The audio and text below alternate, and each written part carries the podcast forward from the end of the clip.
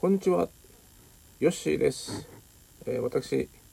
若い時に東南アジアで語学留学、そして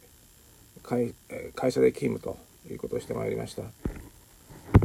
その中で得たいろんな経験とか、そういったものを皆さんにフィードバックしていただきたいと思っています。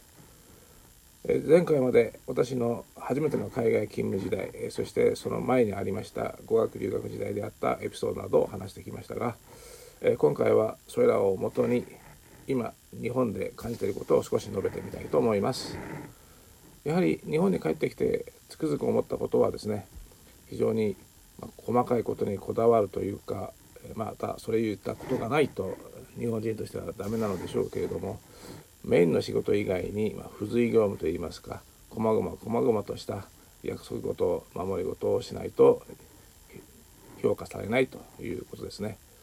これ見方を変えれば非常に、まあ、大人扱いされていないというか、まあ、子供扱いされているようなそういった錯覚に陥ったのを覚えています。今現在もう日本に帰ってきてかなり時間が経つんですけれどもやっと最近ああもともとこれ日本の中では必要なことだったんだなというのは改めて分かるようになってきました。というのはもともと日本はこう周りと協調して作業をする仕事をするなのでみんなで共有するということが一つの前提だったようですね。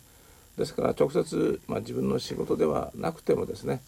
相手の仕事また自分の次の工程の仕事そういったものに関わる部分にまたがってですね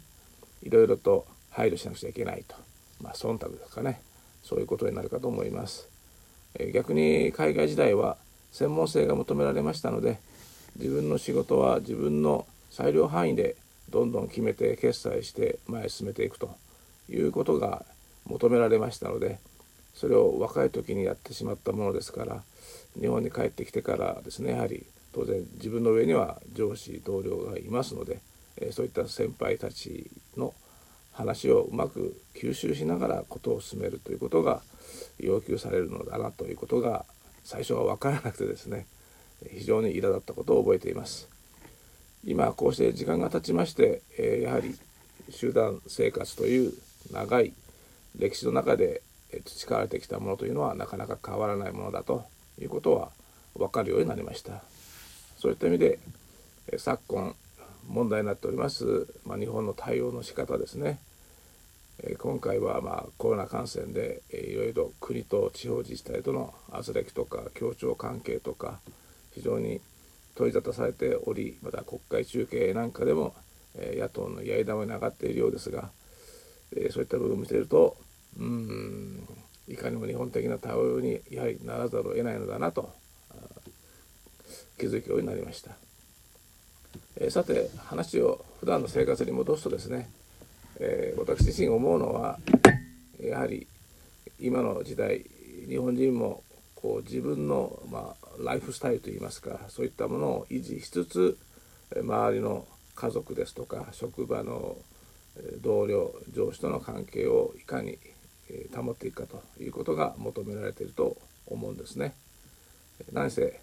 今まではこう会社に尽くすとか家族のために尽くすとかそういったことがまあ美徳とされ、まあ、今でも多分それは美徳なのでしょうけれども、それ以外のことをするのは非常にはばかれるというようなことが続いていると思いますが現実にはですね、YouTube ですとか TikTok ですとかですねそういった個人で情報発信できるものが非常にスマホ次第でできる時代になってきましたのでそういった意味では昔よりは自分表現というものが非常にやりやすくなっているかと思います。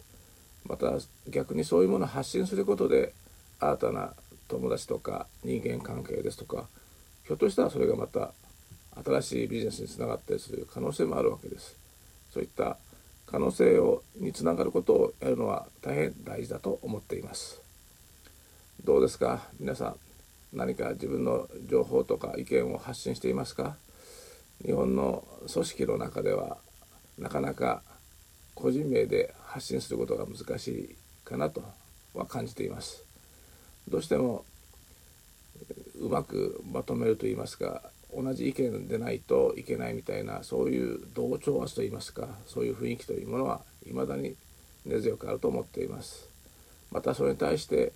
自分の意見を言うということが非常にはばかられるというのが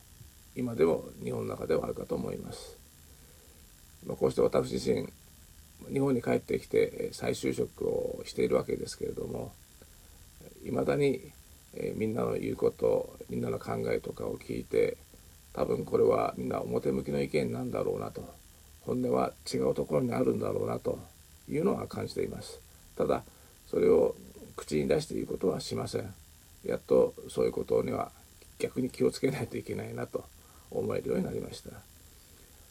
非常に日本という国はそういう意味では、えー、外国とは違う特別な国だと思っています。日本には日本流の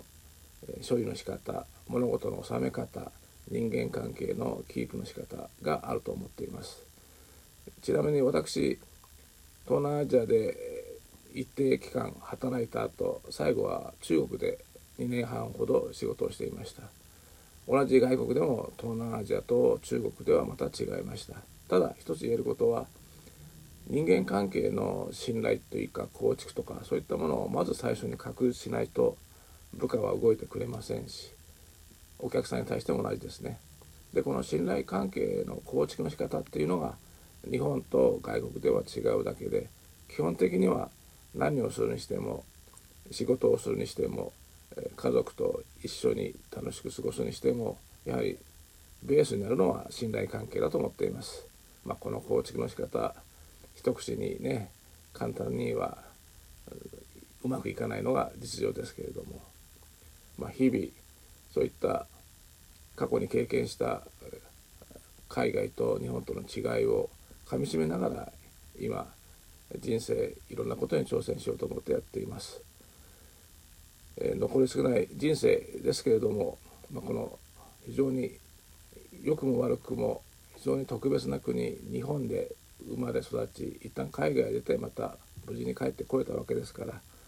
えー、より楽しい人生にしていきたいと思っています。えー、今現在、え YouTube や TikTok でも発信しています。えこれからは、え自分なりの提供したいサービスを提供できるようなシステムを構築してですね、えー、皆さんにお届けしたいなと思っています。ということで、えー、今日の配信はここまでといたします。え、ここまでお付き合いいただきありがとうございました。